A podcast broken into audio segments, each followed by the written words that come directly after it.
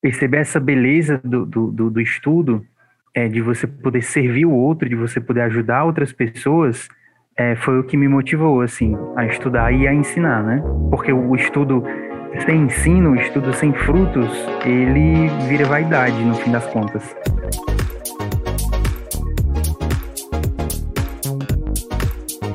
Dia, boa tarde, boa noite, não importa que horas ou que lugar você está assistindo. Esse que é o Parábolas, o podcast mais missionário do mundo.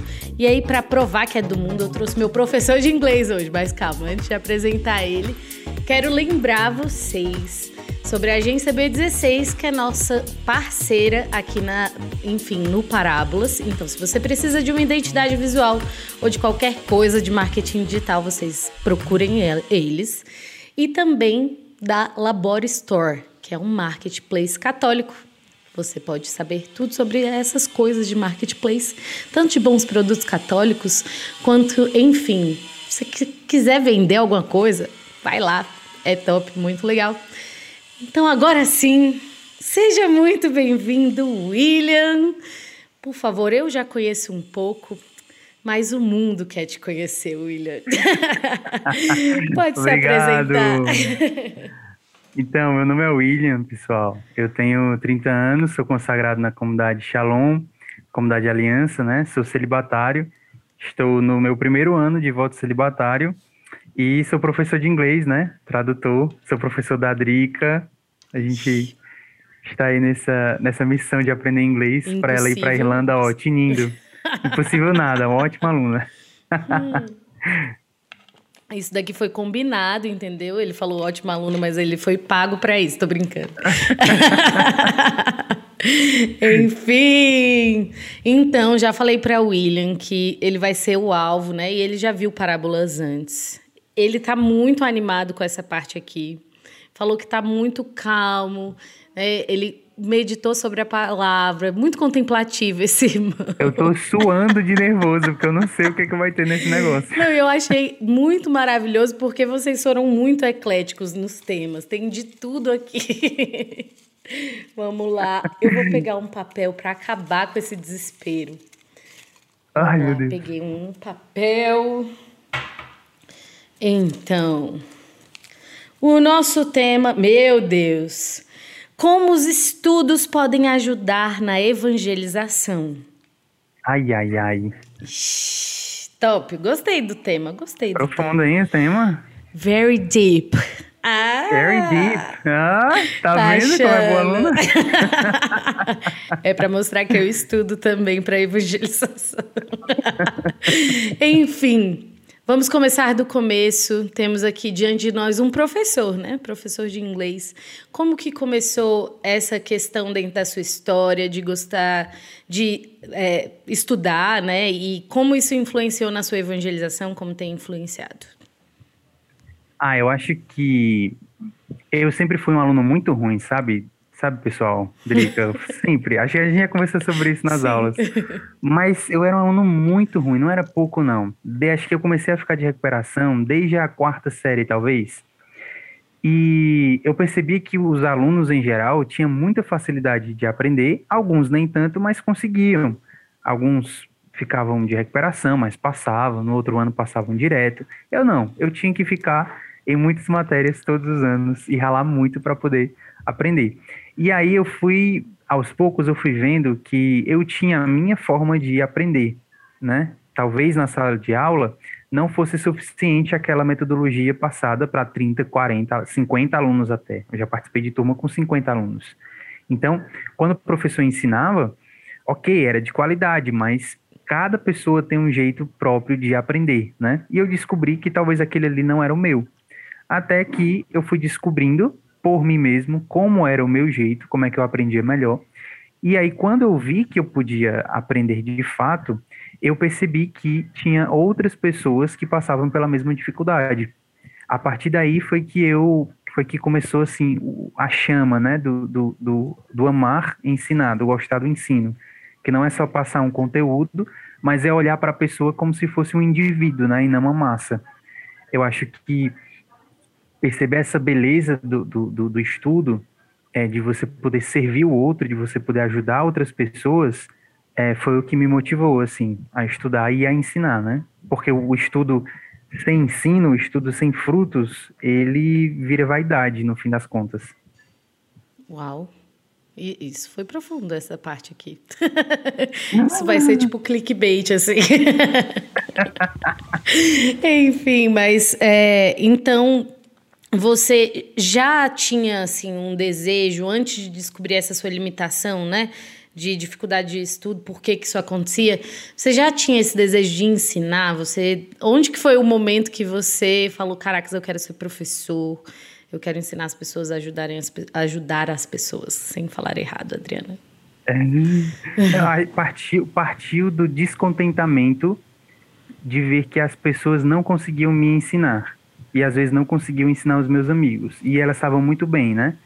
É, então, por exemplo, eu pedi uma explicação, a pessoa só sabia explicar de um jeito, eu não entendia, a pessoa ficava com raiva, me xingava e, e, e não me fazia aprender. Aí eu disse: quer saber de uma coisa? Eu vou descobrir um jeito de ensinar e, se for preciso, ensinar de 10 formas diferentes, mas eu não vou sair dali enquanto a pessoa não ter dito que entendeu. E aí, toda vida que eu assisti um professor, né, dando aula e tal, é, eu pensava: caraca, eu faria diferente, eu falaria diferente, eu não faria assim, eu faria assado. E aí, isso dentro da minha cabeça foi naturalmente se desenvolvendo até que eu, não, então eu vou ser professor. Gostei disso daqui. Legal, legal. E sempre foi, pensou em ser professor de inglês mesmo ou não? Não, aí o que foi que aconteceu? Eu fui quando quando eu comecei a ver que eu tinha jeito para idiomas e eu comecei a aprender, comecei a falar e consegui consegui me comunicar assim em outra língua, eu participei de um intercâmbio na Disney. E aí eu trabalhei lá na Disney em Orlando. Eu fui escravo do Mickey, do Mickey, né? Por alguns meses. Do Mickey, é ótimo. Foi assim a época mais feliz da minha vida, porque é, eu era muito jovem, era a minha primeira experiência em outro país, trabalhando e num lugar que, tipo assim, fez parte da minha infância, né? Eu tinha os desenhos da, da Disney, os filmes, as músicas a gente sabe tudo decorado, né? A gente canta, então fazia parte eu trabalhar num lugar assim, foi muito importante para mim. E aí quando eu voltei, eu vi que eu tinha uma bagagem, né? Eu tinha algo para dar. Eu acho que esse sentimento de ter algo para dar, de, de ter algo que não não fica só comigo, sempre me moveu assim. Eu tenho algo e eu posso dar, era isso que me movia. E aí quando juntou essa facilidade de explicar com a, a posse de um conhecimento, né, consolidado, que é, enfim, a fluência e tarará, eu juntei as duas coisas e pronto. O, o professor nasceu, né? que ótimo, maravilhoso. Mas, enfim, vamos aqui ao ponto. Como sair do menino que tirava nota ruim, que era um péssimo aluno, para o rapaz que gosta de estudar, que gosta, enfim, de ensinar também. É, o que, que foi necessário nesse processo, né? Para realmente ir mudando a cabeça, enfim, os hábitos? Eu acho que o descontentamento, outra vez, sempre surge de uma dor, né? A gente sente uma dor e de repente encontra a, a solução para essa dor. E a minha dor era tanto ver os meus, os meus colegas, né, às vezes numa situação de dificuldade de aprendizado, até mesmo de ignorância, né, em, em determinados assuntos, e eu vi, caraca, eu não sei porquê, mas eu acho que isso aqui tá errado. Por exemplo, alguma coisa sobre política. E aí começam a discutir sobre política naquela roda de mesa da família, e aí você fica assim prestando atenção, e você escuta e respeita, e, e, e concorda até, porque afinal de contas são pessoas que você ama, que você confia, que você acredita que querem o seu bem. Mas tem alguma coisa ali atrás da sua cabeça dizendo tem alguma coisa aqui que não tá certa. Eu não sei dizer o que é, mas tem um instinto aqui dentro de mim que tá dizendo que essa história tá mal contada. E aí essa dor de saber que tem alguma coisa errada, mas não saber explicar, me jogou para os estudos né? Ou então um jovem. Ai, aí no Shalom isso acontece demais com a gente, Drica. Ah, Por exemplo, você, a gente acompanha muita gente no pastoreio, sei lá onde, E aí a pessoa chega com um trilhão de dores diferentes. Não só uma pessoa. Vamos supor, uma pessoa chega para ti e diz assim, ai, Drica, é que eu sou viciada em roubo. Eu sou cleptomaníaca. O que, que eu faço? E aí tu. Eu sei lá o que que tu faz. Vem cá, me dá um abraço.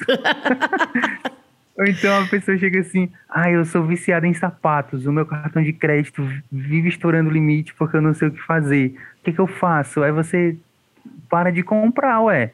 Tipo, não, não são respostas simples, né? Sim.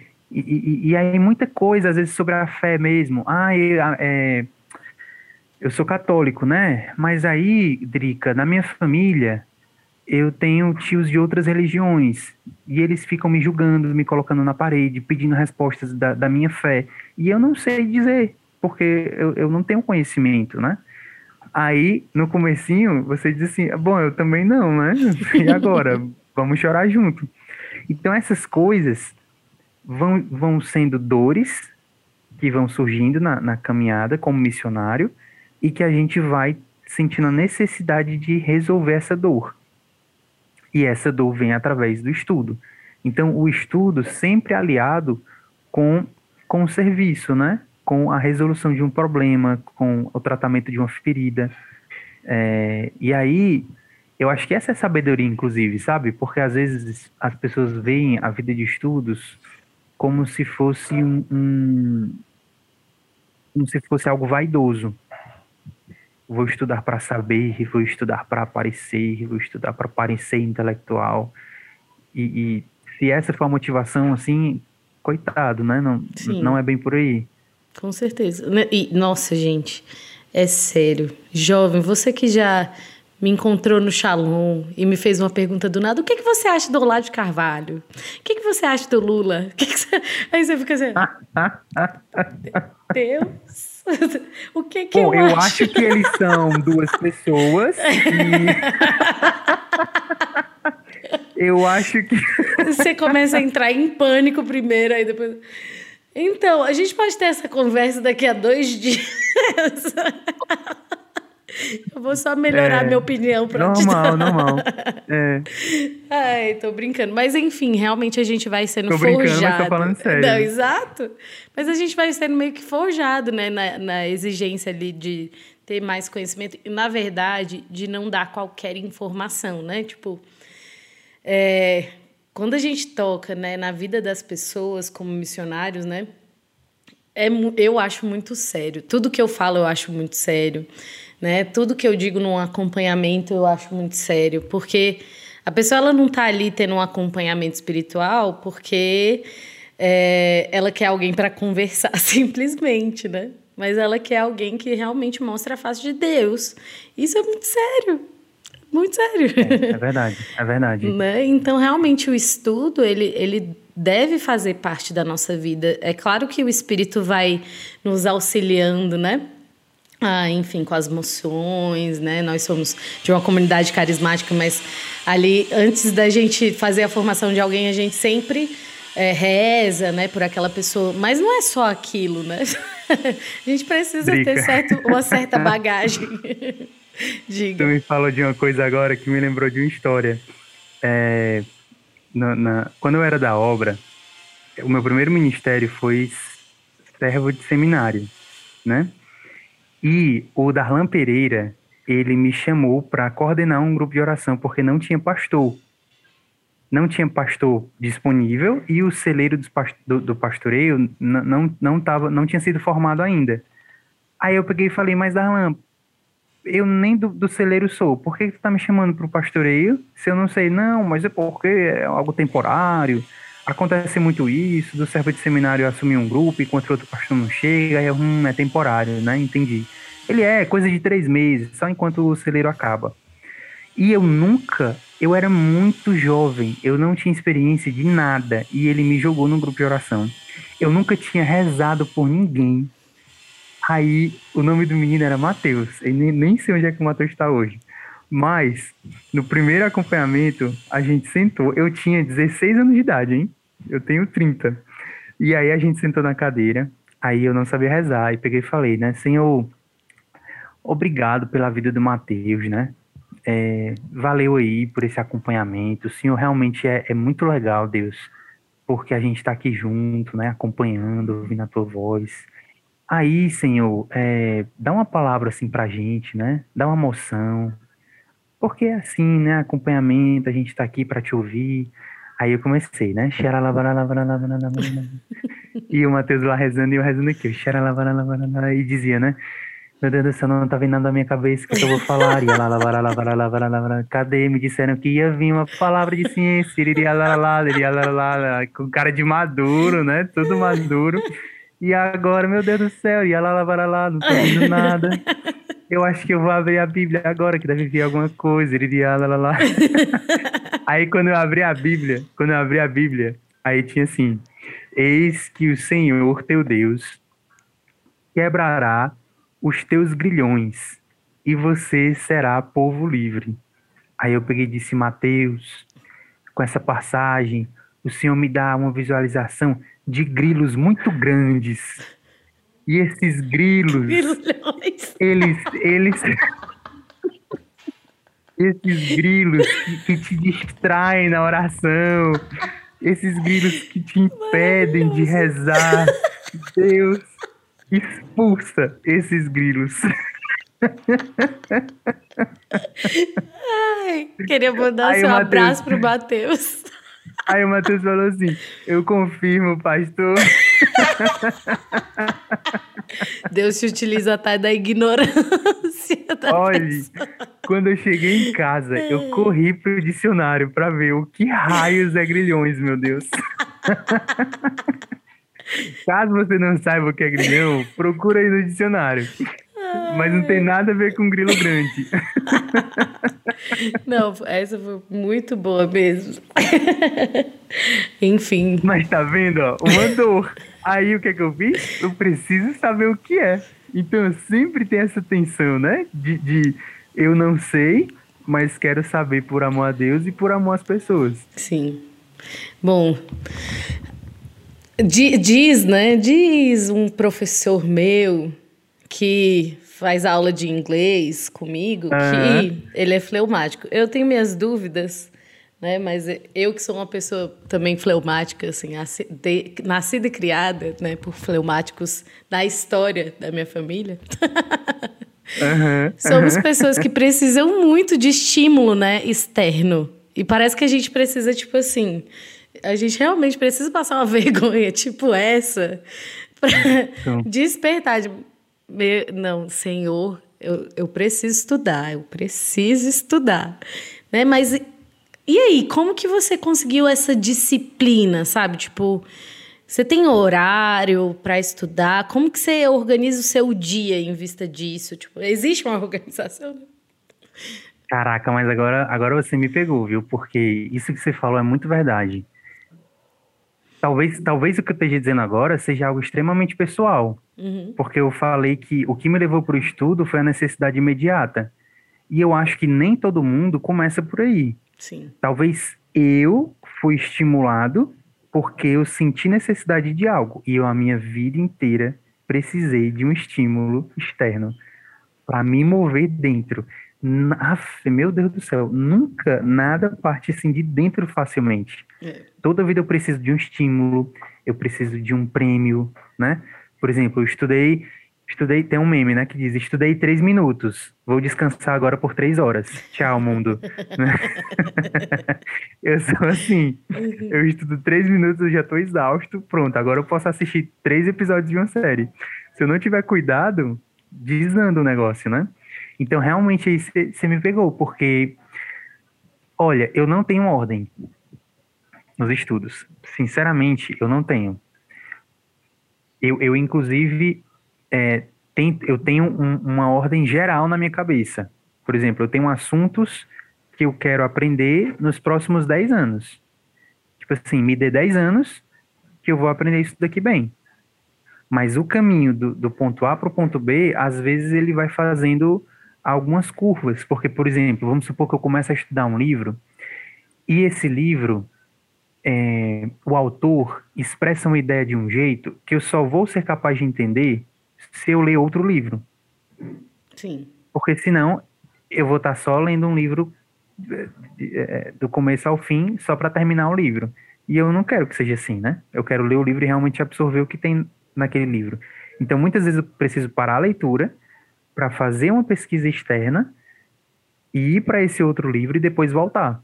E esse caminho, às vezes, nem sempre é tão bonito assim, porque às vezes, quando eu vou para um livro, ele me leva para outro livro, que me leva para outro livro, e aí passa um ano todo, e esse livro aqui foi posto de lado, porque eu preciso entender muitas outras coisas para eu poder ler aquele autor. Ou seja, a vida de estudos, ela não pode ser que nem a vida no colégio.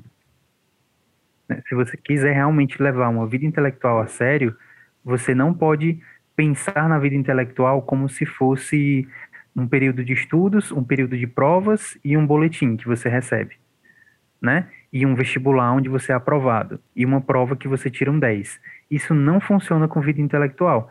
A, a, a vida intelectual, ela é uma virtude, é a virtude da estudiosidade, né? Ou seja, ela está muito acima de, de, de um caminhozinho bonitinho da Yellow Brick Road, do, do, do, da, da Alice no País das Maravilhas.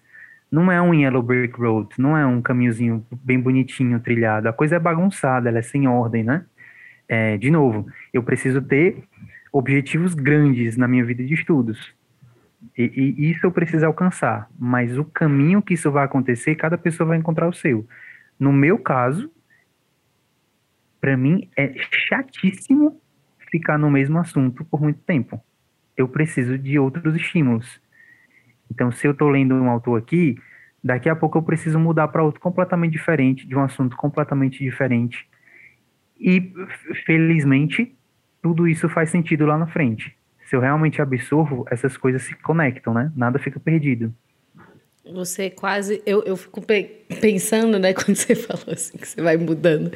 É, eu me lembro, tem um padre aqui que eu gosto muito, Padre Eduardo. Ele já foi responsável pela comunidade aqui em Brasília, né, pela comunidade Shalom. Já foi nosso capelão. Ele é um cara muito inteligente, assim. Muito. E aí, sempre na homilia dele, eu achava muito legal, porque ele, ele pincelava vários pontos e você não sabia como é que ele ia fechar esse, esses pontos. Aonde que vai encontrar sentido ah, que massa. tudo isso no final, Senhor? Aí eu só me lembrei que as homilias dele eram assim, e depois ele voltava costurando tudo assim, numa perfeição. Isso é maravilhoso Deus, demais. Eu queria ser inteligente é nesse demais. nível. É, olha, olha que interessante. Eu acho que são dois passos assim para você chegar nesse estágio, né? Talvez o, o primeiro estágio é você ter bagagem. Sim. Você precisa ler, você precisa estudar, você precisa ter contato com várias áreas do conhecimento. É, e a segunda coisa é você modelar alguém. Então, esse padre com certeza aprendeu a discursar dessa forma. Pode ser escrever, pode ser pensar, pode ser pregar, pode ser qualquer coisa. Porque ele copiou de alguém. Né? Ele viu alguém falando e ele disse: meu Deus, eu quero muito falar assim um dia. Eu quero muito ensinar para as pessoas dessa forma. E aí ele pega e começa a modelar a forma com que aquela pessoa fala. E como ele já tem conteúdo dentro da, da, da, da cabeça dele, ele começa a praticar e ele vai alcançando esse estágio. A mim, particularmente, eu gosto muito, sou louco alucinado por Santo Tomás de Aquino eu aprendi muito do, do, da forma de raciocinar para organizar até meus pensamentos com ele. Porque se você lê a Suma Teológica, é assim, ó. Ele, ele pergunta assim, Drica, é, Deus existe? Aí você pega e diz assim, ué, claro que existe. Eu, eu sou cristão, sou católico, estou lendo São Tomás de Aquino. Aí ele pega e te dá uns cinco argumentos te provando que Deus não existe. E no final dos cinco argumentos, você termina assim, caraca, virei ateu. ele te convence que Deus não existe. Aí, quando você termina os cinco que você está desesperado, ele te dá mais cinco argumentos, começando assim, em contrapartida, né? Por outro lado, aí ele pega e te convence de novo que Deus existe. E, e essa, esse método né, de pensamento, ele, ele, esse jogo que vai fazendo entre as ideias vai te conduzindo para um objetivo. Então, e aí copiando São Tomás de Aquino, a gente pode fazer a mesma coisa também para fazer o bem. Eu quero ensinar algo para uma pessoa, eu posso começar é, fazendo esse, esse jogo, né, essa dualidade entre dois pontos. E aí a mente da pessoa vai entender muito melhor. Muito então é legal. é muito bacana isso de você copiar estratégias uhum. e, claro, ter sempre conteúdo, né? Ter Sim. bagagem. Não é qualquer pessoa, é São Tomás de Aquino. Né? Mas enfim, quero o que fleumático? Fleumático, você tem jeito na sua vida. Não vai por mim, vai pelo William e por São Tomás de Aquino. ai, ai, mas enfim, voltando aqui ao tema. E a parte de evangelização, onde você consegue transbordar isso, né? Esse conhecimento. Você já foi surpreendido, assim, né? De, cara, eu tirei isso daqui do, do conhecimento que, que eu obtive através dos estudos, que isso foi uma resposta diante da vida de uma pessoa, de uma dificuldade que ela estava. Enfim. Como é, como é esse transbordamento? É, eu acho que estudos e vida de evangelização, né? Eu acho que a gente precisa dividir em etapas. Porque, por exemplo, numa evangelização querigmática, a última coisa que a, precisa, que a pessoa precisa ouvir é uma, uma aula Sim. de catequese. É uma aula de filosofia, é uma aula de moral ética, de moral de ética. A última coisa que uma evangelização querigmática precisa ter é essa aula. A pessoa quer ouvir que ela é amada, que Jesus Cristo perdoa os seus pecados, que Jesus Cristo acolhe. Então, a gente precisa ter muito, muito cuidado com a vida de estudos, porque às vezes, e eu já testemunhei isso várias vezes, o evangelizador, ele quer convencer a pessoa na força da lógica, né? E eu não fui evangelizado assim. E, e, nós não acreditamos numa evangelização assim. Pelo menos na evangelização querigmática, a gente, a gente acredita num acolhimento incondicional, num amor de Deus que é infinito e que não importa se eu acredito ou não em Deus, ele vai continuar ali existindo e continua ali me amando. É, e se eu, se eu precisar ter um estudo, vai ser no estudo da misericórdia, vai ser no estudo do acolhimento, mas com muito cuidado para eu não transformar a evangelização numa aula. Depois que a pessoa vai crescendo, né, vai sendo tratada, vai se abrindo à fé, né, vai, vai se dispondo às verdades que a gente acredita, aí a gente vai entrando. Agora, além disso, eu acho que eu tenho para testemunhar muito mais uma abertura que o evangelizador precisa ter a ideias diferentes das dele. Porque como a gente é católico, né, como a gente faz parte de uma comunidade, de um instituto, a gente está cercado, Drica, por por ideias que se repetem, por uma cultura que é muito boa, muito saudável. A gente está acostumado por em, com costumes cristãos, com costumes de castidade, com costumes de religião, de música. Tá tudo muito certinho. E o perigo é a gente se fechar nessa bolha e acreditar que só essa bolha existe. E a gente se escandaliza por muito pouco, né?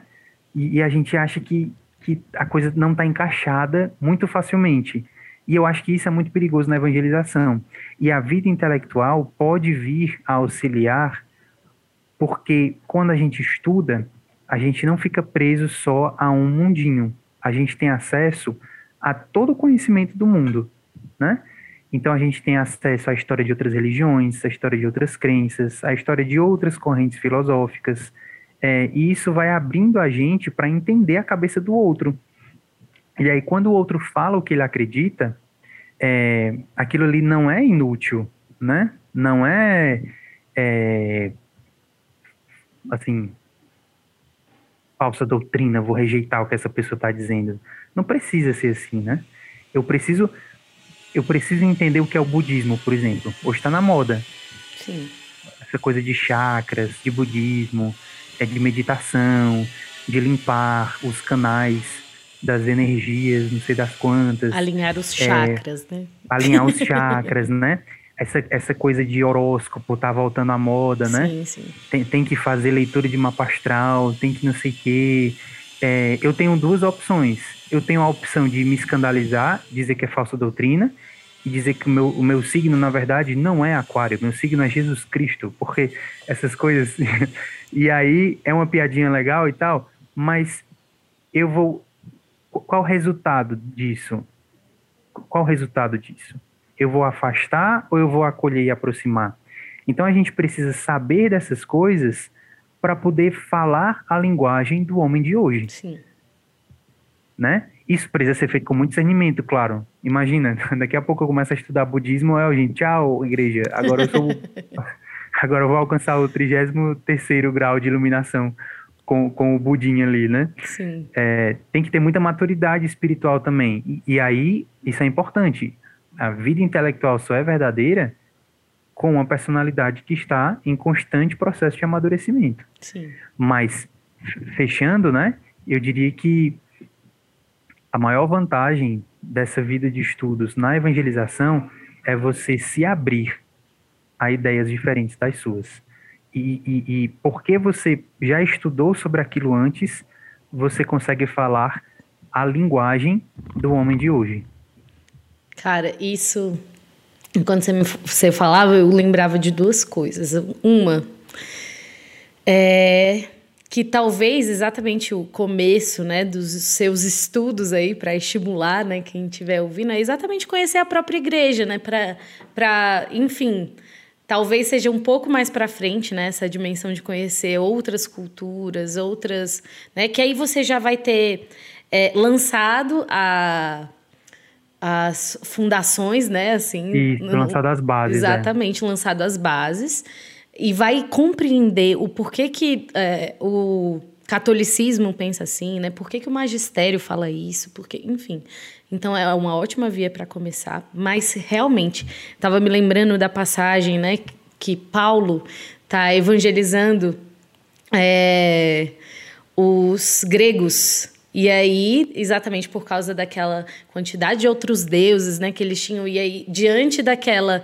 É, de, um, de um Deus que era um Deus sem nome, ele teve a sabedoria para evangelizar aquele povo, né?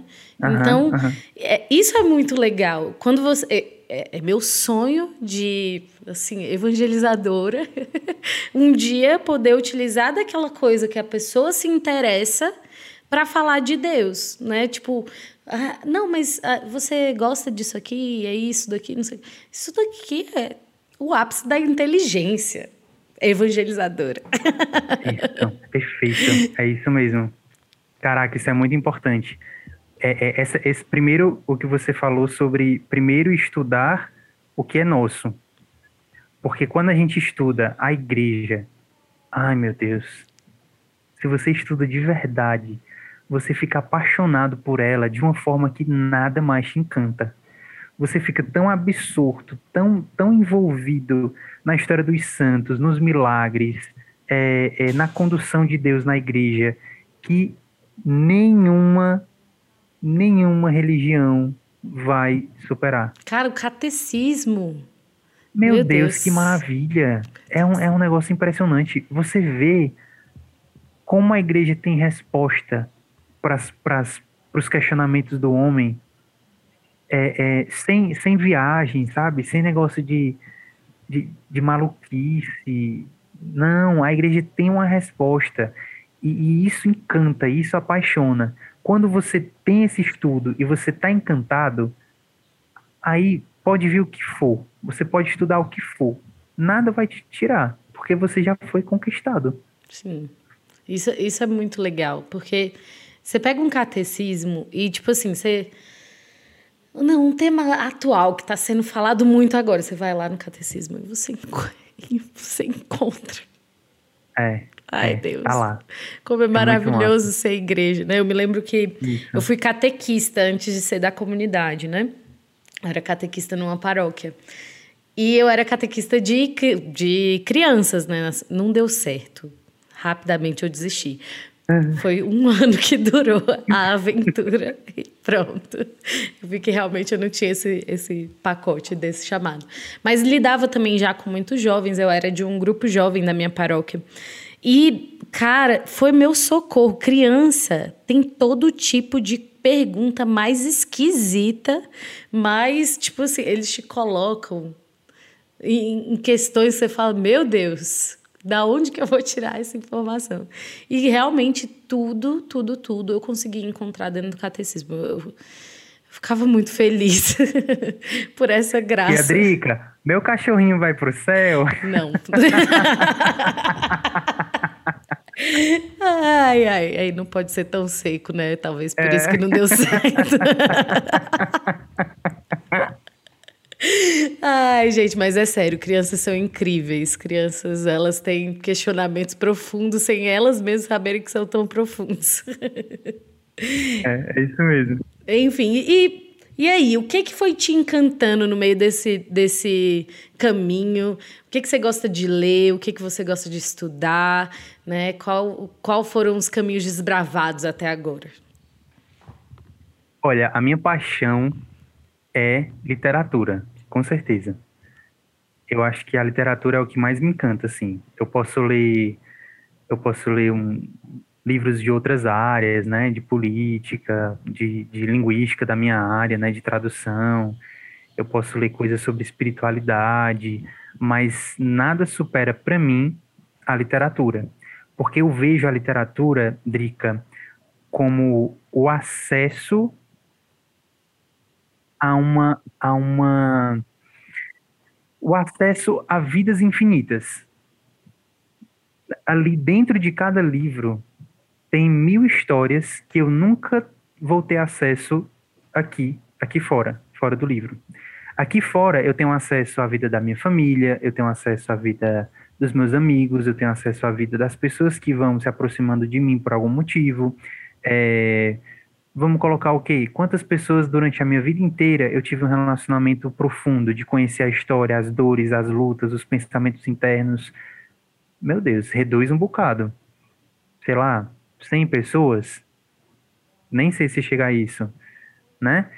Mas quando você lê um livro de literatura, um romance, você tem acesso a dezenas e centenas de personagens quanto mais você lê. E mais, quando você lê literatura boa, é, o autor descreve sentimentos, reações, é, impulsos, decisões que os personagens vão tendo dentro de uma trama histórica que te envolve e te faz aprender modelos de vida, né? Então, é, você tem, por exemplo, Diário de um Pároco de Aldeia é um livro que fala de um não não é não é não é uma história real, uhum. é um romance criado pelo, por, esse, por esse autor francês e é um padre muito jovem que ele vai para uma cidade francesa que as pessoas são muito racionais, né? Elas elas já já foram invadidas ali pelas correntes filosóficas que tiram Deus do centro uh, da vida do homem. E esse padre jovem vai para essa aldeia e como ele é jovem, ele não tem muito argumento de nada, ele não sabe muita coisa. As pessoas sempre rebatem o que ele fala.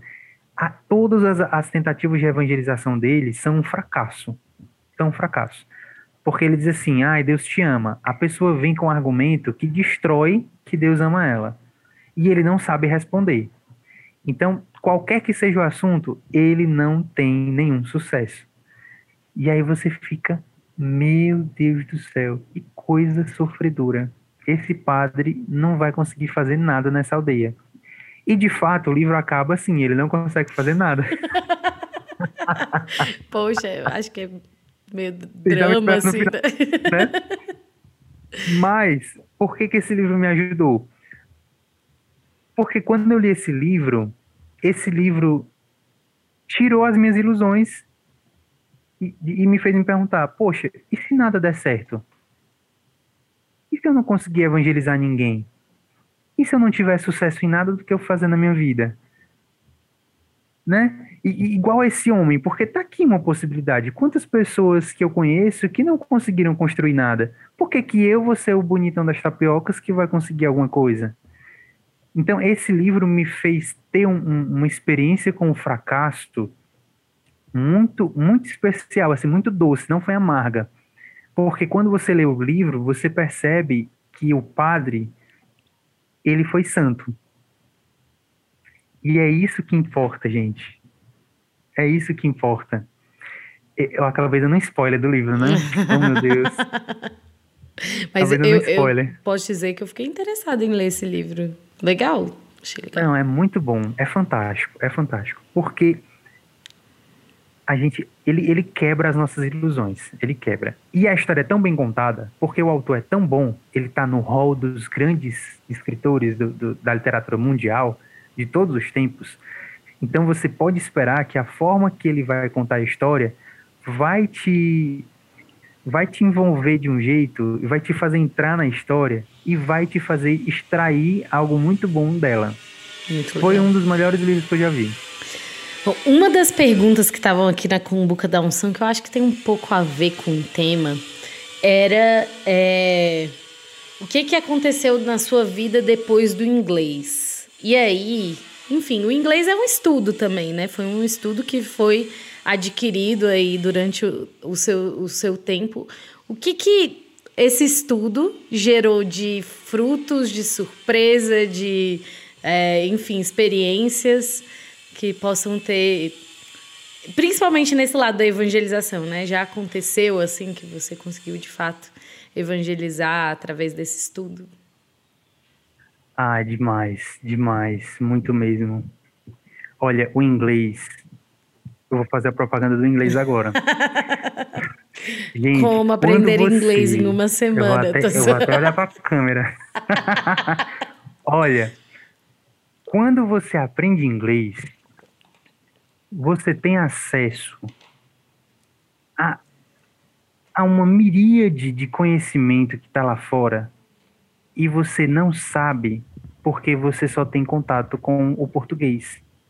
Você já imaginou quanta gente boa lá fora tem falado sobre assuntos preciosíssimos e você não tem acesso porque você depende de uma legenda, você depende de uma tradução, sabe? Quantos filmes bons estão por aí e não tem tradução? Quantos livros bons estão por aí e ainda não chegou à tradução?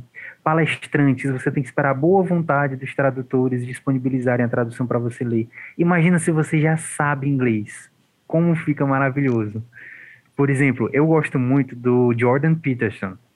O Jordan Peterson, ele é um psicólogo canadense e ele fala muito sobre fala sobre tudo, fala sobre o desenvolvimento, fala sobre masculinidade, fala sobre feminilidade também, fala sobre algumas falácias que tem sobre dados, né, é, científicos, e ele vai dando justificativas da, da, da, do pensamento dele. É, tá aí, você pode ter acesso ao Jordan Peterson sem esperar que chegue a tradução. Você pode ter acesso aos vídeos dele que não são legendados por meio do conhecimento da língua inglesa. Então, tem um leque de possibilidades que se abre. Mas na evangelização, pessoa a pessoa, aí a coisa melhora mais ainda. Porque, por exemplo, eu morei na Suécia um tempo, né? E aí eu fui pro cabeleireiro, fui pro salão. E aí quando eu cheguei lá, tinha uma menina e ela tava cheia de tatuagem, cheia de piercing e tal. É, e, e, assim, só para deixar claro, né? Toda a conversa foi feita em inglês. Eu não teria evangelizado ela se eu não tivesse conhecimento da língua inglesa. Eu poderia ter evangelizado de outras formas, sendo educado, sorrindo, falando, oh, God bless you, hein? É, God loves you, viu? Eu poderia ter feito isso. Sou eu na Irlanda. Mas... Nem é, viu? Ai, Mas Deus. foi uma conversa tão, tão pura, tão rica e ela estava tão interessada e sedenta. O nome dela, de nascimento, era. Eu nem lembro mais, eu acho que eu escrevi um artigo no, no Conchalon. Mas vamos supor que o nome dela fosse Laura. Não, vamos supor que o nome dela fosse, sei lá, Patrícia. a Patrícia, em homenagem a Patrícia. O nome dela era Patrícia de Nascimento, mas quando ela cresceu e viveu experiências novas, ela mudou o nome dela para Aurora. Aquela história de nome social. E eu fiquei curiosíssimo, né? Mas, mas você mudou seu nome? Mas você não gostava de Patrícia? Aí ela gostava, mas é porque eu tive tantas experiências na minha vida que eu me vi como uma pessoa totalmente diferente da que eu era antes. Então eu coloquei o meu nome de Aurora, porque é como o sol que nasce. Aí eu, nossa, essa menina é muito profunda. Aí ela pegou e perguntou, Are you a missionary? Aí eu, aí eu disse, né? Yes, yes, I'm a missionary. Eu, eu sou missionário, né? Aí ela, Can I ask you something? Eu posso te perguntar uma coisa? Aí eu disse, of course you can. Aí ela pegou e disse assim, por que que vocês chamam Deus de pai e não de mãe? Que, vocês chamam Deus de ele e não de ela? Por que que Deus não pode ser uma mulher? Que, que, que pressão é essa do patriarcado que impõe sobre as pessoas a masculinidade até na religião? Aí eu, xiriria, meu Deus, e dá uma resposta. Conversar sobre um assunto desse em uma língua estrangeira, né? Uhum. Aí eu peguei e falei, olha, na verdade, Deus, ele é espírito, ele é razão e vontade. Não existe sexo em razão e vontade. A razão é razão, vontade é vontade. Uma razão perfeita e uma vontade perfeita tudo isso forma uma pessoa. Então, a, a, questão aqui não é se é homem ou mulher. A questão é que Deus é uma pessoa. E se ele é uma pessoa, eu posso me relacionar com ela. Por que, que a gente não fica aí? Né? Por que, que você não pensa em Deus como pessoa para você poder se relacionar com ele? Aí eu peguei e falei. E outra, é, na, na, o nome de Deus em hebraico ele é feito por duas raízes, uma raiz masculina e uma raiz feminina. Então, no próprio nome de Deus, tem o homem e a mulher ali, né? Aí, isso, imagina isso em inglês. Ela cortando meus cabelos e eu, caraca, se eu falar alguma coisa errada aqui, ela vai cortar meu pescoço, né? Porque ela tá com tudo na mão. É, e aí ela foi, a gente foi conversando e ela foi se sentindo acolhida. Até que numa parte da conversa ela falou: You know, I have to thank you because I wasn't expecting to hear that today. Eu não estava esperando ouvir isso hoje. Tipo, muito obrigado. Aí eu falei, mas claro, eu tô aqui para isso. Aí ela, como assim você tá aqui para isso? Você tá aqui para cortar o seu cabelo. Aí eu, não, não, não, não, não, não. Olha, quando a gente é missionário, a gente não faz nada só por fazer. A gente faz as coisas para evangelizar eu tô aqui para cortar cabelo, mas é a minha desculpa para estar tá conversando contigo. Porque na verdade eu tô aqui para dizer que Deus é uma pessoa e ele quer se relacionar contigo.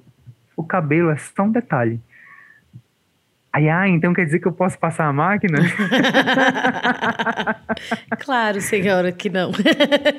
aí, aí eu disse, olha, se for para te convencer que Deus é uma pessoa e ele quer te relacion... e ele quer se relacionar contigo, eu fico, eu termino de ficar careca agora. aí, aí, a gente riu e, e continuou conversando da vida, né? Uhum. Então, é, isso só foi possível porque eu falei em outro idioma. Então, Deus está esperando na nossa missionariedade o aprendizado de idiomas quantos forem, e talvez algumas pessoas se sintam travadas com o inglês ou com outro idioma por causa dos traumas do colégio, ou então porque realmente não entra, não, não, não funciona. É, algumas pessoas estão estudando inglês porque a motivação delas é profissional, é, e essa motivação não te leva muito longe, né? O dinheiro não te leva muito longe, a, a, a ascensão social não te leva muito longe. Agora, se você pensar, caraca, eu vou aprender um idioma porque há corações lá fora esperando que eu fale a língua deles. Essa vai ser minha motivação, né? Eu vou falar a língua daquela pessoa que ela sentiu, que ela amou, que ela sofreu, pessoa amou em inglês, ela sofreu em inglês, ela chorou em inglês, ela riu em inglês, ela, ela se divertiu com os amigos em inglês. Aí eu chego lá falando outra língua e tal, e ela que me entenda. Não. Se eu quero tocar o coração dela, eu vou falar a língua que, que tocou ela durante a vida inteira dela. Tem a, a, a, já sei quem eu vou indicar, vou falar depois só. Cara, isso é tão legal porque assim, eu acho que não existe uma outra forma de deixar melhor ilustrado do que esse exemplo da língua, quando a gente fala que nós temos que falar a linguagem da pessoa que a gente está evangelizando. Isso, não, é claro, fica muito mais nítido quando a gente fala sobre a, a língua daquela pessoa, né? Mas é exatamente isso, cara. É, é uma pessoa que tem feridas aí na sexualidade. Se eu sou abomino a ideia e não tá errado. Mas se eu vou lá na origem, se eu entendo qual foi a construção, por que, que aquela pessoa começou a pensar assim, quais são as influências daquela pessoa, né? eu, eu consigo acessar mais facilmente né, as questões e a forma com que eu vou falar com ela, assim. Isso é muito legal. E a língua é tão explícita, né? Porque, de fato, não tem como você falar com a pessoa que só fala inglês, que só fala aramaico que só fala, isso, sei lá, é, que língua, é. né? sem ser na língua dela, né? E, e, isso é muito legal e que, na verdade, é muito maior, né? Do que simplesmente você falar uma outra língua. Mas é exatamente, tem uma sabedoria ali, né? Que vem pelo espírito, mas que vem pelo estudo também, né? E que vai atingir diretamente o coração daquela pessoa, né? Isso é demais. É igual a, a teologia do corpo de João Paulo II. Sim a gente não entende uma coisa tão simples que é aquela passagem bíblica é, deixe-me um corpo, né? Deixe-me um corpo. E, e, com esse corpo, né, eu vou te servir, eu vou te amar. A gente não, a gente não entende a importância do nosso corpo. Porque se eu não tiver um corpo, eu, eu, eu não sou. O meu corpo me permite que eu expresse o meu ser, né? Então, é, é, nesse corpo que eu vou amar, é nesse corpo que eu vou servir, é nesse corpo que eu vou falar. Tá aqui, é, é, é, é o amar a possibilidade de falar. Isso tudo me é capaz porque eu tenho um corpo. E aí, se a gente for estudando a, a, a teologia do corpo, a gente vai ver como é importante ter esse relacionamento saudável com o corpo e transformar esse relacionamento com o corpo em potência potência para o amor. O meu cérebro está onde? Está no meu corpo. E nesse corpo eu vou fazer o quê? Eu vou servir, eu vou amar. Então eu potencializo a minha inteligência para mais servir. Eu tenho uma boca, eu tenho, eu tenho, eu tenho colesterol, eu tenho gordura, eu tenho músculo, eu tenho órgãos, eu tenho visão, eu tenho paladar, eu tenho olfato. Então eu preciso amar estas coisas que estão no meu corpo e potencializá-las para o amor. Perfeito, é isso mesmo. O estudo, o estudo só é feito se eu tiver um corpo. Exato. É óbvio, mas são coisas óbvias que precisam ser ditas para ver se, se cai a ficha, né? Sim, com certeza. E, e cara, é, é isso, assim. A... Quando você vai tendo esses estímulos, voltando para os estímulos, né? É, é como você vai ler Teologia do Corpo, vai, vai aprender mais sobre aquilo. E você vai encontrando respostas que fazem muito sentido para você. Aí você vai querendo uhum. ver, ler mais, mais, mais, mais, mais, mais, mais. Vai querendo saber mais. Aí você não se contenta mais saber sobre a teologia do corpo, você quer saber sobre João Paulo II. Porque quem é essa pessoa que escreveu isso? Qual é a história dela? Por quê? Uhum, Da onde surgiu esse interesse? E aí, não, caraca, não, mas eu quero saber mais sobre a Polônia agora. Porque Cara, qual foi o contexto que esse cara viveu para ele pensar desse jeito, né? Tipo, aí você vai cada vez mais profundo, né? Cada vez. Ó, tá vendo que legal? A gente começa aqui, é. mas, mas uma coisa vai levando a outra e de repente vira, vira uma, uma diversão, meu Deus. Exato, exato. E, cara, voltando a esse negócio da língua, porque é, eu me lembro de alguns amigos, tem alguns amigos que moram na Polônia, né? Tenho a, a Bárbara, que é minha filha polonesa, que já apareceu aqui no Parábolas. Mas lá, uma coisa que evangeliza demais é porque os missionários estão tentando a duras penas, inclusive, falar polonês. E quando o polonês fala, caracas, mas você podia falar inglês comigo, né? Muitos falam inglês lá, mas não, a pessoa tá assim se matando para aprender polonês. E só esse fato já evangeliza. E aí você pergunta, por que, que você quer aprender polonês?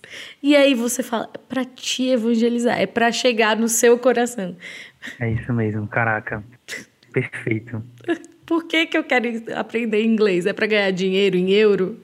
Também, mas. é importante, é pra... mas. É para evangelizar aquela senhorinha ruiva que eu ainda nem conheço. Ah, que Aquele lindo, jovem lindo. ruivo. É, é isso mesmo. Uma vez eu fui na Normatel. Não sei se tem Normatel em Brasília, mas Normatel é uma loja que vende coisa de construção, vende coisa para construção de casa. Uhum. E eles contratam surdos para trabalhar com eles. Uau.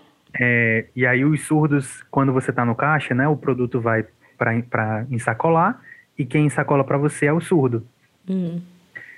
Uh, e aí eu estava muito apertado e querendo ir pro banheiro, né? Queria saber onde era o banheiro. Aí eu peguei e falei pro surdo, só que eu não sabia que ele era surdo. Eu peguei e disse, ô, oh, por favor, onde é o banheiro? E ele lá ensacolando, né? Aí eu, ô, oh, onde é o banheiro, por favor? E ele nada. Aí eu, gente, que pessoa mal educada. aí, aí veio outro surdo e, e, e fez assim para ele, né? Porque você chama o surdo assim, você tem que fazer assim para ele ver que tem alguma coisa diferente ali acontecendo. Aí ele pegou e falou, tipo, desculpa, eu sou, sou surdo, né? Aí eu, aí eu fiz em Libras, né? As únicas palavras que eu sei em Libras. Eu, poxa, desculpa. É, onde é o banheiro? Gente, eu preciso saber disso. Aí ele abriu o sorrisão. Ele abriu o sorrisão, cara, porque eu falei com ele em Libras, sabe?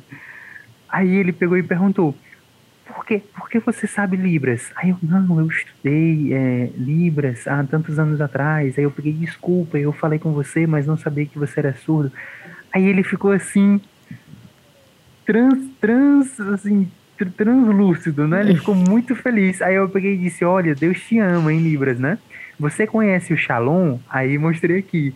Aí ele: Não, não conheço. Olha, pois lá tem grupo para surdo também. Aparece lá. Eu não sei também qual, onde foi que esse homem foi parar. É. Não, né, a gente não tem controle disso, né?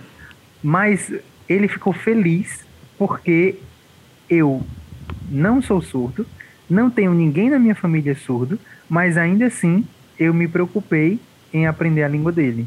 E aquilo dali transformou assim o dia dele.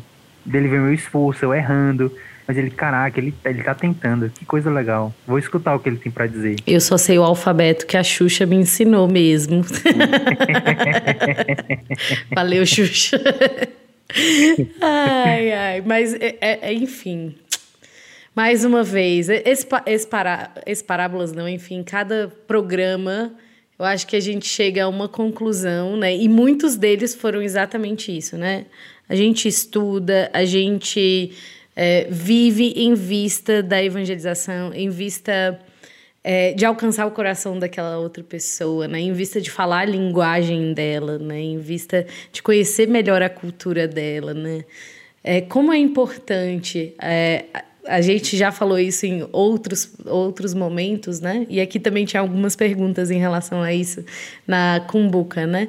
Sobre cultura, evangelização de outras culturas. E, e Cara, é, é um respeito, sabe? Você entender a cultura do outro exatamente para abordá-lo, para conversar com ele, né? É, no último episódio, que vai ser inclusive antes desse, é, conversando com a Amanda, ela estava falando. É, a gente conversou, né, sobre é, culturalmente para o francês. Não é legal que você chegue nele e fale, ah, onde fica não sei o quê? Não, você tem que falar, licença, o senhor, por acaso, saberia me informar onde fica, né? E que... Sim, bem educado. É, exato. E, e como que a gente descobre isso? Estudando, né? Estudando para alcançar, é. alcançar o coração é. do outro, porque, na verdade, e, e eu acho que isso foi colocado muito bem, né?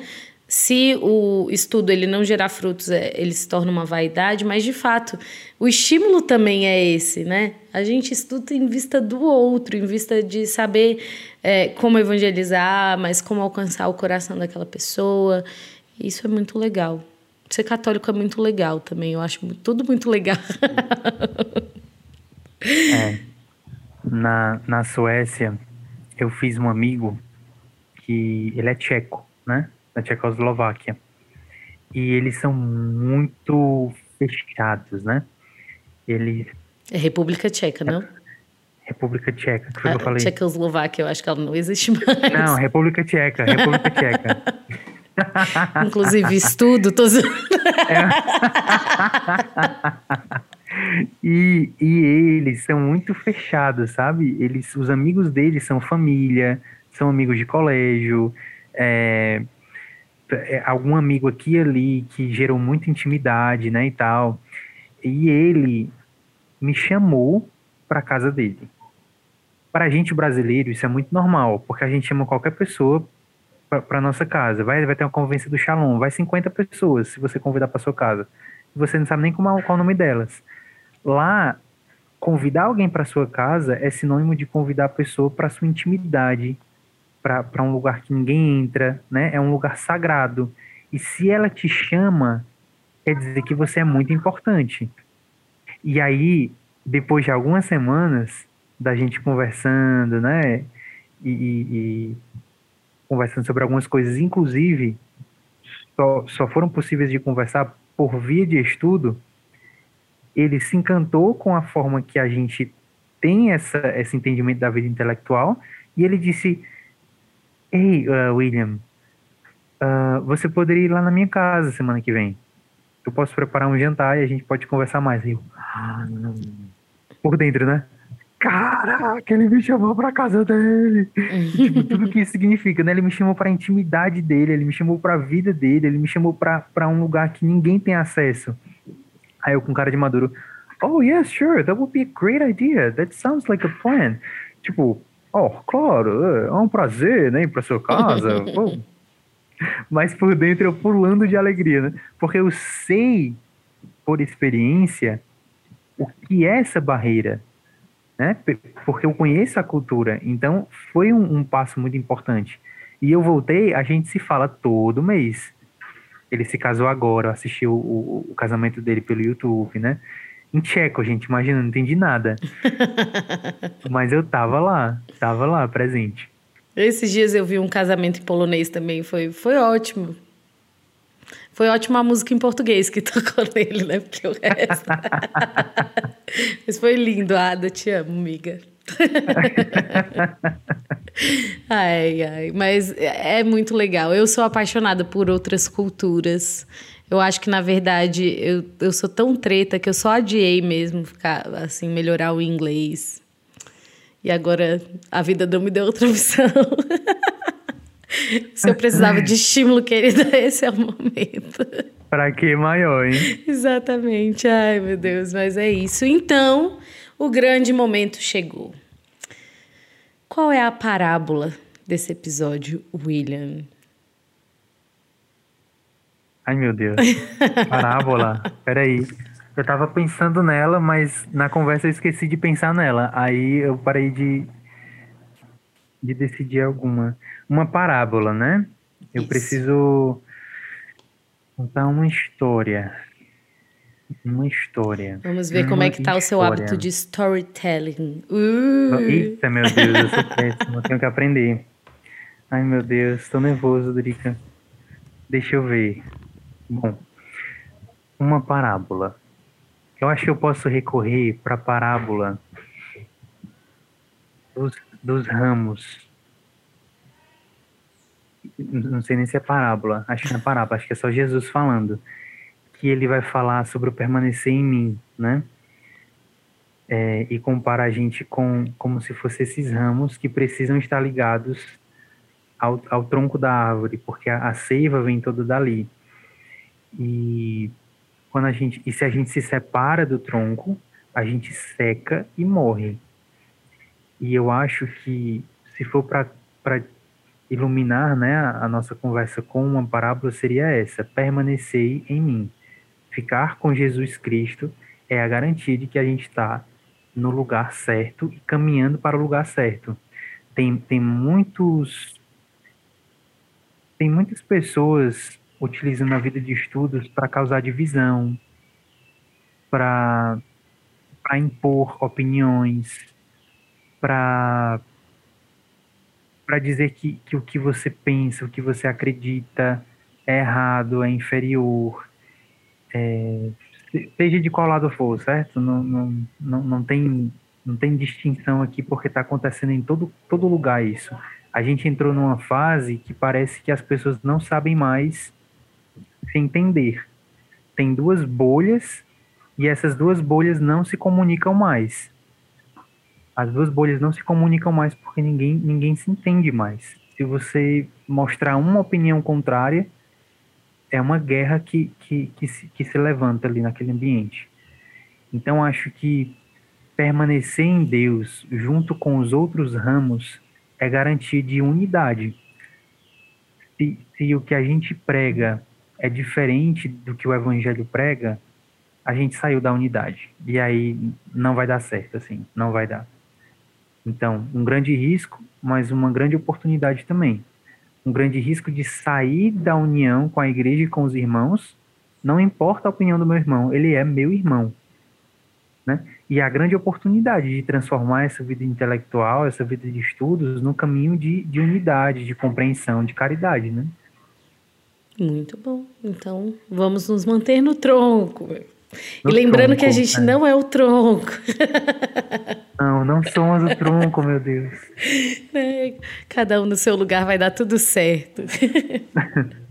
Ai, bom. Então, para também que as pessoas que estão nos escutando possam experimentar e aprofundar tudo aquilo que a gente partilhou. Você pode, por favor, conduzir uma breve oração suplicando por essas pessoas que nos escutam. Sim, sim, sim. em nome do Pai, do Filho e do Espírito Santo. Amém. Senhor, nós te agradecemos por essa conversa, por cada pessoa que participou desse podcast. Te pedimos, Senhor, a graça e o dom, a virtude da estudiosidade, não como uma fonte de vaidade, mas como uma oportunidade de serviço e de amor a ti, aos irmãos e a toda a humanidade. Te pedimos essa virtude da estudiosidade pelo, pela intercessão da Virgem Maria.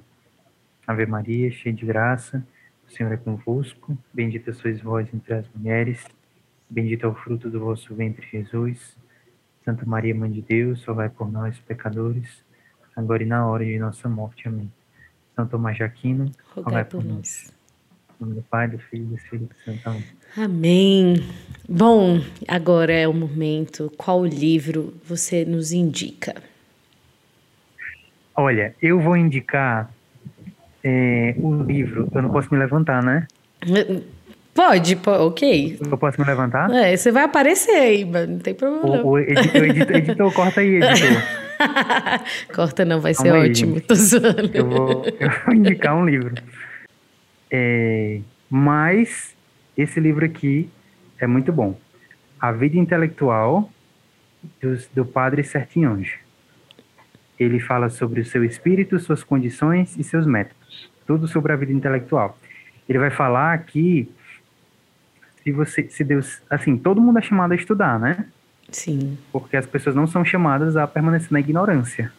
A gente é chamado a conhecer a verdade e a nos aprofundarmos na, na verdade. Então isso é um chamado geral. Mas, dentre esse chamado geral, algumas pessoas são chamadas por Deus mesmo como vocação a uma vida intelectual. E em ambos os casos, tanto para todas as pessoas que são chamadas a conhecer a verdade, quanto para aquelas pessoas que são chamadas especificamente para uma vida de estudos, elas vão responder diante de Deus. A seriedade com que elas tomaram isso, de estudar para servir, estudar para amar, estudar para evangelizar. Ele diz que é como se fosse uma consagração de vida. Uau. É, é matéria, inclusive, de confissão, Me... né? padre, eu quero pedir perdão porque eu tenho é, subestimado a verdade, eu tenho colocado de lado, não tenho dado valor para ela. E eu preciso me arrepender disso e firmar propósitos para que eu sempre cresça no conhecimento da verdade, né? Isso e muito mais você encontra aqui na vida intelectual de Sete Anjos. É verdade. Na minha, na minha listinha de revisão de vida, tem lá a parte dos estudos. Não sabia que tinha saído daí. Então... Mas eu falo, padre, é não tá dando é. certo, não. Enfim. Quantas, quantas línguas você fala? Ah, sim, Drica. Eu falo fluente mesmo inglês, né? E português, uhum. claro. As outras línguas, elas, elas se dividem em níveis, né? Nível básico, intermediário e avançado, que é A1, A2, B1, B2, C1, C2. Uhum. Eu tenho eu tenho A2 em italiano, B1 em alemão e, e francês agora eu estou estudando. Eu fiz um desafio que eu vou estudar francês durante 30 dias para eu ver se eu saio desse A1, que é o nível mais básico. Aí estudo italiano também, mas é mais informal. Sim. É mais informal.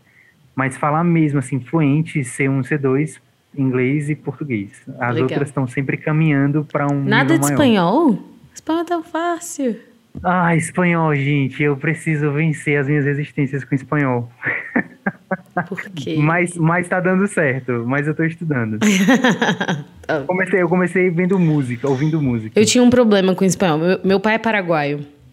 E desde criança, né, eu tive contato com a língua. Meu pai não falava espanhol com a gente, só brigava. Brigar era sempre em espanhol. Primeiras palavras em espanhol, xingamentos. Foi horrível, mas é a verdade. e aí, depois que meu pai faleceu, é, eu já tinha toda a, car a carga de memória mesmo, né? Então, para mim era muito fácil entender espanhol, entender, tinha muita dificuldade de falar. E foi muito engraçado porque meu primeiro contato assim, eu, cara, vou ler Santa Teresa em espanhol decidi. Liguei para uma amiga minha que estava é, na Itália na época. Eu falei, Dedé, compra aí o, as obras completas em espanhol, vou ler. Chegou o livro. Comecei a ler. Cara, parecia uma novela mexicana no meu cérebro. Eu não tinha a menor condição. Você ela... imita logo a usurpadora, né? não dava para mim. Eu não conseguia levar aquilo a sério. Aí foi uma dificuldade. Hoje em dia eu escuto podcasts em espanhol, amo, né? Consigo ver como algo profundo e não mais uma novela mexicana. Ah, ah. Mas, mas, mas você consegue falar? Consigo, consigo falar. Ah, maravilha. É, graças a Deus, né? Porque se tudo fosse igual em inglês na minha vida, eu tava perdida, querida. Ó, eu, eu coloquei, eu coloquei meu ex em espanhol. Já tem, já tem pouco mais de um mês vira a la derecha. Na próxima rotunda, vira a la esquerda. Aí tá. Eu tô simpatizando Exato. com a língua. Mas é só você mudar a voz do narrador do seu cérebro, entendeu? Eu tirei a voz da usurpadora e aí coloquei. vi, vi, alguns jornais em espanhol para ver se ficava mais sério. Aham, aham. Deu certo. Hoje em dia é super ok, super ok. Dez anos que meu pai faleceu, desde então um mês depois que meu pai faleceu, eu fui para Espanha.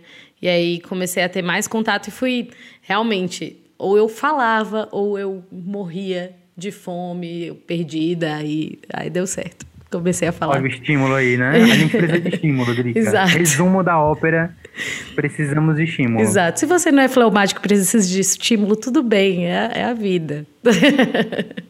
Faz parte. E agora, quem você gostaria de escutar aqui no Parábolas? A Bárbara Freitas, que está em Nova York. Uau! Ela tem um dom impressionante de evangelizar estrangeiros. É verdade. Eu nunca vi algo como a Bárbara, nunca vi. Não, e ela vai ela atrás um... mesmo, né? Eu, eu fiquei impressionada. Atrás? Eu não, não sou próxima dela, não a conheço. A, a Bárbara, que era a minha polonesa que morou na minha casa, do nada a Bárbara soube do conhecimento. É porque são duas Bárbaras, mas enfim. Bárbara Freitas. A minha Freitas. Sobre da minha Bárbara Scott Coda. E aí, né, é chique. É, e aí já entrou em contato com ela do nada, assim. Eu, gente. chamou para participar do grupo de oração, não sei o que, Ana. Achei super legal. Deu certo. É. Eu, eu queria muito ouvi-la aqui, para eu pegar umas dicas. Eu vou ficar com papel e caneta na mão para aprender a evangelizar com a Bárbara. Tipo isso. Aí você tem que colocar a sugestão de tema na cumbuca da unção. Coloco na cumbuca da unção. ah, inclusive, Padre Marcos, que já teve o Parábolas com ele, quando ele soube que tinha o um momento da cumbuca da unção, ele esqueceu que o nome era Parábolas. Ele falou: Ah, vou anotar aqui, cumbuca da unção, dia tal, tal hora. Amei esse nome. A cara dele é inventar palavra nova, né? Ele, ele, é a cara do neologismo, padre. Ai, mas é isso. Então, muito obrigada pela disposição do seu tempo. Foi muito bom ter essa conversa em português. Obrigada, Senhor. no começo, antes de começar, eu falei assim: Caraca, Erika, é muito estranho falar contigo em português. A gente só fala inglês. Não, mas a gente já tinha feito uma live. Você se lembra disso? Eu, eu lembrei lembro, esses sobre dias. amizade. Exatamente. Inclusive, teve uma pessoa que colocou aqui a amizade nos papéis. Tem uma live lá no Shalom Brasília entre eu e William sobre amizade. Você pode ir lá. Eu tinha muito mais vergonha do que nesse momento aqui, mas está lá. Ah. Agora eu já, já fui, enfim. Crescemos, né? Crescemos. Fomos, fomos libertos. Exatamente, é. foi no começo da pandemia, não me julguem. Depois tudo virou online, então tá mais fácil. Então, muito obrigada, William, de verdade, pela sua disponibilidade. Obrigada também pelo seu testemunho, né? Não, não é à toa que eu te chamei aqui. Eu acho que você me evangelizou e aí, por isso, te trouxe para o Parábolas. Ah. Então, muito obrigada mesmo pela sua vida. Obrigada pela sua determinação em me ensinar alguma coisa. Ah, obrigado também pelo convite, Drico. Obrigado também, pessoal, por ter ouvido, né? Espero que vocês possam fazer novos propósitos Exatamente. a partir dessa conversa importante. Então, se você não deixou o seu like, por favor, faça as honras, deixe o seu like. Se você não é inscrito nesse canal, como? Não sei, não sei. Então se inscreve aí e compartilha com seus amigos. Deus te abençoe e até a próxima.